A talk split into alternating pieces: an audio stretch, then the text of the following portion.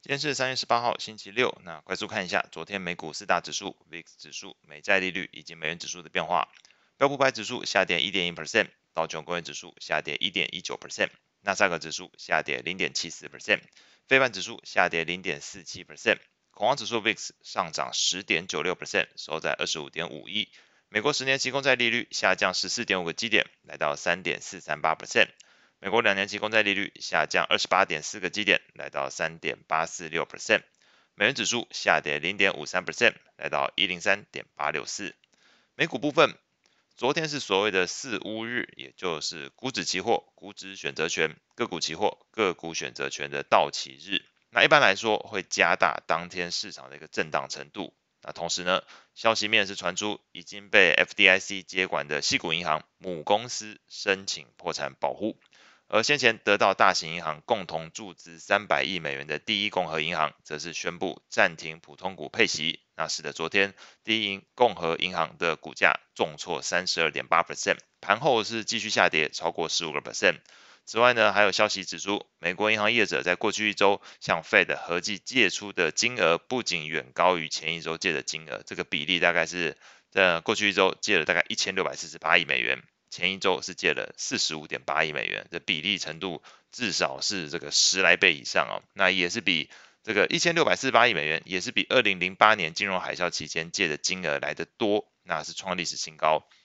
这三项消息哦，也就是刚刚前面一开始提到的这个，除了 Fed 跟 Fed 借钱，然后这个第一共和银行没有配息。接下来，SVB 母公司宣布破产，这三个消息基本上都让市场对于银行股的前景，呃，又再度感到不安。那不仅是欧洲的银行类股下跌二点五九 percent，昨天哦，那美股的这个标普它区域型银行的 ETF KRE 昨天也是重挫五点九九 percent。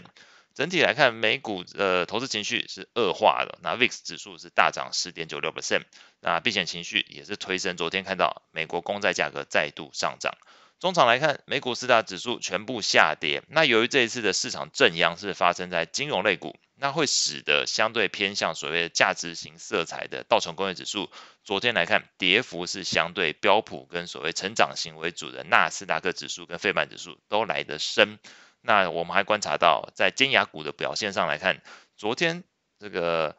两档个股是上涨的，Google 跟微软，那基本上呼应着整个市场目前来讲。观察到金融股这边呃有暴雷的一个情况，那正央发生在这边，但是会往哪边移动？好像市场目前觉得相对比较有题材啊，所以就往这种科技类股去做一个移动布局。那特别是现在有 AI 题材加持的这个 Google 跟微软，那是特别似乎受到市场的青睐，所以昨天两个人都分别上涨了，Google 分上涨了一点三 percent，微软则是上涨一点一七 percent。在类股表现上来看，昨天的十一大类股全部下跌，即便是刚刚提到的相对抗跌的科技类股是下跌零点一四 percent。那另外两个相对抗跌的则是必须消费跟通讯服务。那刚好这 Google 就是落在通讯服务里面。那必须消费啊，本来就是相对来说是防御性色彩比较强的类股，所以在昨天来讲，就科技跟通讯就刚好对应到了这个微软跟 Google。那必须消费这本来就防御性概念。那跌幅比较大的，则是在金融、房地产跟工业类股，跌幅都超过一点五 percent。那比较需要留意到的一个资讯，会是标普跟 MSCI 都调整了公司分类，像是这个 Mastercard。Visa 还有 PayPal 都是原先属于科技类股的的的族群哦。那从上周五，也就是三月十七号，昨天开始哦，被调整到了金融类股。所以以后再谈论到 Visa、Mastercard 这一部分来讲，就不再是科技类股，而是金融类股。那是所谓的交换和服务处理服务啊，这这种这种类股产业来看啦，那分的类股是金融类股。那另外呢，像 Target、Dollar General 还有 Dollar Tree 这种呃零售业者，以前是在非必需消费，那未来开始是调整到必需消费类股。那整体来说，这一次的调整会让标普来说科技类股的权重有所下降，大概从原先的二十七点七 percent 下降到二十四点五 percent。那金融类股则会从十一点五 percent 上升到十四点二 percent。所以。从昨天开始，应该整个对于呃类股的分类上最大的影响，就是在金融类股这一部分，还有科技类股这两个呃稍微有些调整哦。债券市场部分，那最新公布的经济数据是显示，美国三月份的密大消费者信心指数低于市场预期，来到六十三点四，那市场预期是六十七。那随着市场避险情绪转强，同时债市似乎更加对经济前景感到担忧。我们观察到美债利率又出现了一个大幅度拉回的情况，十年期美债利率拉回十四点五个基点。两年期美债利率盘中甚至拉回三十二点一九个基点哦，那中场是下跌二十八点四个基点，来到两年期美债利率来到三点八四六 percent 一个情况。那在昨天美国债券型 ETF 的价格变化上，美国二十年期公债 ETF 上涨一点五 percent，七到十年期公债 ETF 上涨一点一八 percent，一到三年期公债 ETF 上涨零点五 percent，投资等级债券 ETF LQD 上涨零点五 percent。至于非投资等级债券 ETF，则是下跌零点六 percent。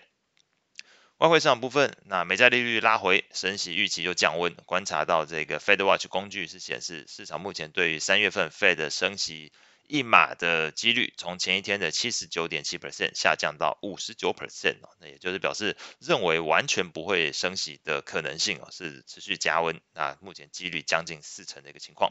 那美元指数的话呢，在这个利差跟升息观点都转弱之下呢，是有所拉回。那另外，整个市场避避险情绪再度转强，使得日元、黄金的涨幅都超过一个 percent。那瑞郎也有开始回归到这个避险货币的一个情形，昨天是上涨零点三二 percent，表示这个跟这个瑞士信贷之间这个拖累的情况是有些脱钩，重新回归到了这个避险货币的一个角色上面。在汇率型 ETF 的价格变化上，美元指数。这个 UUP 下跌零点五六 percent，欧元则是上涨零点四四 percent，英镑上涨零点四三 percent，日元上涨一点一六 percent，瑞郎上涨零点四四 percent，澳币上涨零点四六 percent，加币下跌零点一七 percent。另外，黄金的 ETF GLD 昨天上涨二点九一 percent 哦，这也是呼应近期来讲利率拉回的一个情况，还有美元指数也是拉回。通常来讲，对于黄金表现都是一个呃正面的效果。后续关注的焦点，那最重要的莫过于是下周四三月二十三号凌晨两点，台湾时间凌晨两点，美国 FOMC 会议以及当天晚上的英国央行利率会议。那以上是今天所有内容，我们下次见。